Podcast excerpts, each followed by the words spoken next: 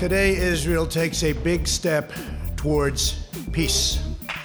Es waren große Worte, den US-Präsident Donald Trump seinen, Zitat, Jahrhundertdeal ankündigte.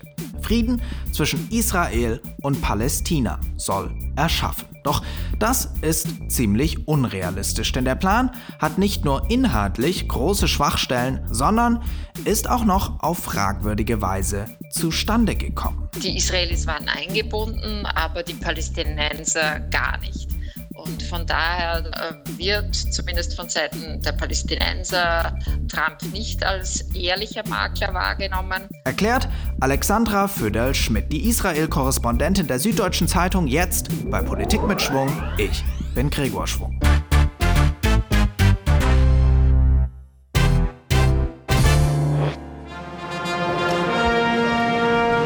The Ladies and gentlemen, Doug the Star. President of the United States Thank you. and the Prime Minister of the State of Israel.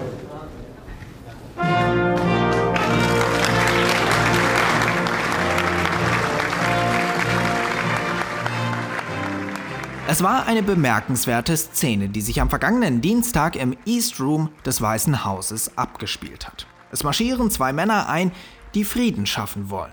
Doch der Zeitpunkt war kein Zufall.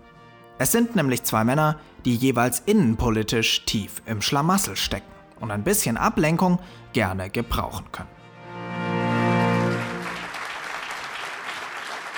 Thank you. Forging peace between Israelis and Palestinians may be the most difficult challenge of all.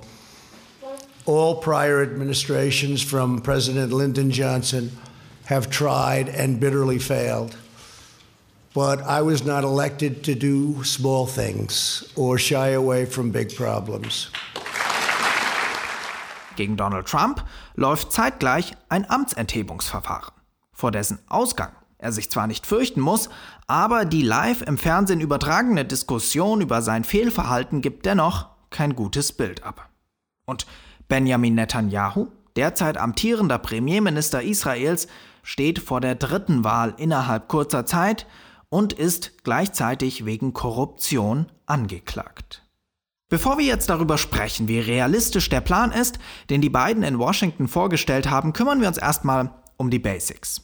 Kern des Deals ist nämlich nicht weniger als die Beilegung eines seit Jahrzehnten schwelenden Territorialstreits zwischen zwei Völkern. Wem gehört das Land? Das ist die Frage, die Israelis und Palästinenser umtreibt, seitdem die Vereinten Nationen 1947 Palästina aufgeteilt haben.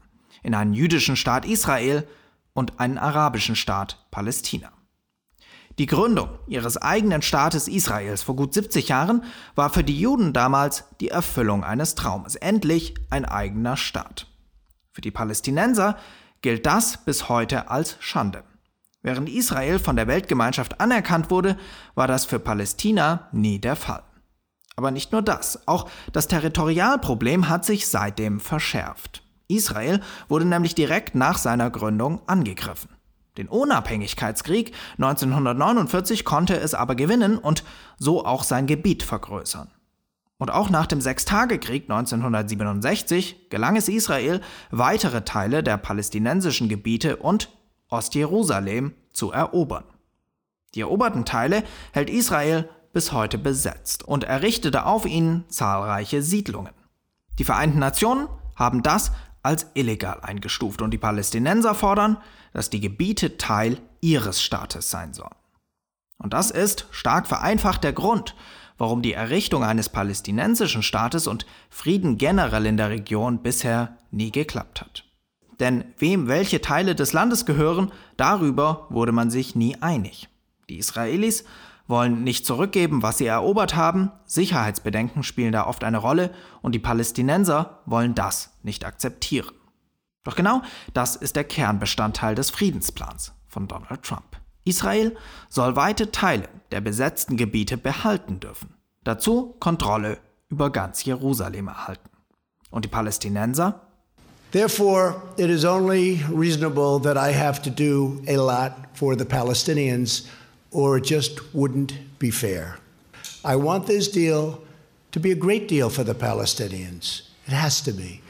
Today's agreement is a historic opportunity for the Palestinians to finally achieve an independent state of their very own. Allerdings soll dieser palästinensische Staat deutlich kleiner ausfallen, als sich die Palästinenser es wünschen. Und erst in vier Jahren entstehen. Wie realistisch ist es jetzt also, dass dieser Plan zufrieden führt? Und um das herauszufinden, habe ich mich mit einer Frau unterhalten, deren Berichterstattung ich schon lange verfolge und die Bescheid weiß wie keine andere. Am Telefon begrüße ich jetzt die Korrespondentin der Süddeutschen Zeitung in Israel und den palästinensischen Gebieten, Alexandra Födel-Schmidt. Ich grüße Sie. Guten Tag nach Berlin. Frau Födel-Schmidt, Donald Trump spricht von Kompromissen, die beide Seiten machen müssten. Und wenn man sich diese Karte anschaut, die das Weiße Haus veröffentlicht hat in diesem äh, PDF-Dokument, dann kommt einem das aber so vor, als ob primär mal die Palästinenser Kompromisse machen müssten. Täuscht das? Nein, ich stimme Ihrer Analyse zu. Es ist so, dass eigentlich die Forderungen der israelischen Rechten, der Siedlervertreter ähm, durchgegangen sind, äh, was ihre Ansprüche betrifft. Allerdings wollen die äh, radikalen Siedler überhaupt keinen Palästinenserstaat und auch ähm, ein Koalitionspartner, der in Netanyahu's Regierung sitzt, äh, die rechte Yamina-Partei will das nicht, nicht. Aber ansonsten sind die israelischen Forderungen äh, übernommen worden. Und das, was äh, die Palästinenser wünschen, nämlich auch einen äh, zusammenhängenden Staat, das ist nicht berücksichtigt worden, aber auch andere Punkte wie die Flüchtlingsfrage, Entschädigungen. Also diese ähm, Ansprüche, die die Palästinenser stellen, sind überhaupt nicht berücksichtigt worden. Und es ist äh, sehr schwierig, äh, einen palästinensischen Staat zu kreieren, wenn alle Siedlungen bleiben dürfen, inklusive 15 Siedlungen, die dann wie wie Enklaven in, in diesem palästinensischen Gebiet äh, bleiben sollten. Diese Siedlungen sind ein sehr sensibles Thema. Welche Rolle spielen sie in dem Friedensplan? Der Großteil äh, der Siedlungen äh, oder der Siedler lebt in den sogenannten Siedlungsblöcken. Also die sind äh, am Rande ähm, des äh, äh, Westjordanlands, äh, also an der Grenze zu Israel. Ähm, aber es ist natürlich so, dass Israel dieses Gebiet 1967 von Jordanien erobert hat. Ähm, Ostjerusalem wurde auch annektiert und ähm, die Siedlungen wurden sukzessive ausgebaut. Und jetzt soll das, was eben auch die EU als völkerrechtswidrig einstuft, der Siedlungsbau, eben ähm, ja, handstreichartig legalisiert werden. Dazu kommt noch das Jordantal, also der, das Gebiet, die Grenze Richtung Jordanien. Das ist rund 10 Prozent der Fläche des Westjordanland. Auch das soll ähm, Israel zugeschlagen werden. Und hier werden eben Fakten geschaffen, während den Palästinensern ein Staat in vier Jahren in Aussicht gestellt wird, wenn sie eine Reihe von Bedingungen erfüllen, soll Israel eben diese Annexionen ähm, sehr rasch vornehmen können. Wie reagieren die Menschen, die in diesen israelischen Siedlungen leben? Freuen die sich? Ist da Erleichterung zu spüren? Freude? Ich war am Mittwoch, also gleich am Tag, äh, nachdem das verkündet worden ist, im Westjordanland unterwegs. Äh, bin da fast 300 Kilometer an diesem Tag gefahren und habe mit vielen Menschen gesprochen. Und ähm, von Seiten der Siedlervertreter ist es so, dass die einmal abwarten, was passiert. Und ähm, bei einigen herrscht natürlich große Freude, Euphorie vor. Andere sehen das ganz nüchtern ähm, und sagen, ja, wir waren immer schon hier. Ähm, wir ähm, gehen da nicht weg. Also für uns ändert sich da jetzt auch nicht sehr viel. Also die Bandbreite an, an Emotionen, an Reaktionen ist breit. Ein anderes Thema dürfte ebenfalls vor allem die Israelis freuen. Und zwar die Frage, was mit Jerusalem passiert. Under this vision, Jerusalem will remain Israel's undivided, very important, undivided capital. Und das ist deshalb so bedeutend, weil die Palästinenser Ostjerusalem eigentlich für sich beanspruchen und es zu der Hauptstadt ihres Staates machen wollen. Und als Trump das dann auch noch zusicherte, war die Verwirrung groß. This map will more than double the Palestinian territory and provide a Palestinian capital in eastern Jerusalem where America will proudly open an embassy. Deswegen die Frage an Alexandra Föderl-Schmidt. Was macht man in Israel daraus? Hat man inzwischen Klarheit? Also eine TV-Moderatorin in Israel hat äh, unmittelbar nach der Präsentation gemeint, äh, er hat wohl äh, statt Ostjerusalem Abu Dis gemeint und offenbar ist das auch der Fall. Äh, Abu Dis ist aber eine Stadt im äh, Westjordanland, also grenzt an Jerusalem an äh, liegt aber hinter der Sperranlage der Israelis, äh, sprich hinter der Mauer. Also ist definitiv, ist eine eigene Stadt, ist definitiv äh, nicht äh, Ostjerusalem. Und das ist etwas, was für die Palästinenser die Aufgabe von äh, Jerusalem als Hauptstadt äh, nicht annehmbar ist. Der Palästinenserpräsident hat tausendmal Nein zu diesem Plan gesagt. Wie reagieren die Menschen in äh, Palästina auf diesen Plan? Die Palästinenser, ähm, also ein Teil reagiert mit, das kommt ohnehin nicht, äh, das wird unsere Führung ablehnen, wir lehnen es ab. Ähm, ein Teil macht sich Sorgen. Es gab bisher relativ wenig Proteste auf der Straße. Also im Vergleich zu dem, was los war, als äh, Donald Trump äh, damals im Dezember 2017 angekündigt hat, dass äh, die Botschaft, äh, die amerikanische Botschaft von Tel Aviv nach Jerusalem verlegt wird. Äh, und dann am 70. Äh, Jahrestag der Staatsgründung Israels am 14. Mai, als dann dieser Schritt auch erfolgt ist, ähm, da waren wirklich sehr, sehr viele Menschen äh, auf der Straße, haben dagegen protestiert. Es gab ähm, eben Auseinandersetzungen an der Grenze zum Gazastreifen. Damals gab es an einem Tag über 60 Tote. Ähm, und im Vergleich dazu ist es bisher relativ ruhig geblieben. Eine Gegenleistung, die die Palästinenser bekommen sollen, ist Geld. Investments von 50 Milliarden Dollar wurden ihnen versprochen und Donald Trump macht das ja gerne, dass er ökonomische Verbesserungen oder Wohlstand verspricht. Das war bei Nordkorea so gegenüber dem Iran und jetzt auch gegenüber den Palästinensern. Und die wirtschaftliche Lage in den Gebieten ist ja tatsächlich äh, katastrophal und die Führung korrupt. Was sind die Chancen Ihrer Einschätzung nach, dass, dass, doch noch, dass Sie da doch noch anbeißen könnten? Der ökonomische Plan wurde ja äh, schon vorgestellt vor einigen Monaten im Bachrhein. Ähm, die Frage ist, äh, wer soll diese Summen tatsächlich aufbringen? Also da wurden Versprechen gemacht von verschiedenen Staaten, aber sind die dann tatsächlich auch bereit, diese Summen zu überweisen? Und außerdem soll das ja äh, alles erst realisiert werden, wenn die Palästinenser all diese Bedingungen äh, erfüllt haben und einen eigenen Staat haben, also frühestens in vier Jahren. Und da äh, kann natürlich in diesen Staaten, die jetzt diese Versprechungen gemacht haben, noch viel passieren. Wer weiß, wer dann der nächste Präsident in den USA ist, wie es hier in der Region weitergeht. Also das ist noch sehr, sehr weit entfernt. Die arabischen Staaten sollen hier also in die Pflicht genommen werden. Das bringt mich gleich zur Frage, wie die das eigentlich finden, diesen Friedensplan.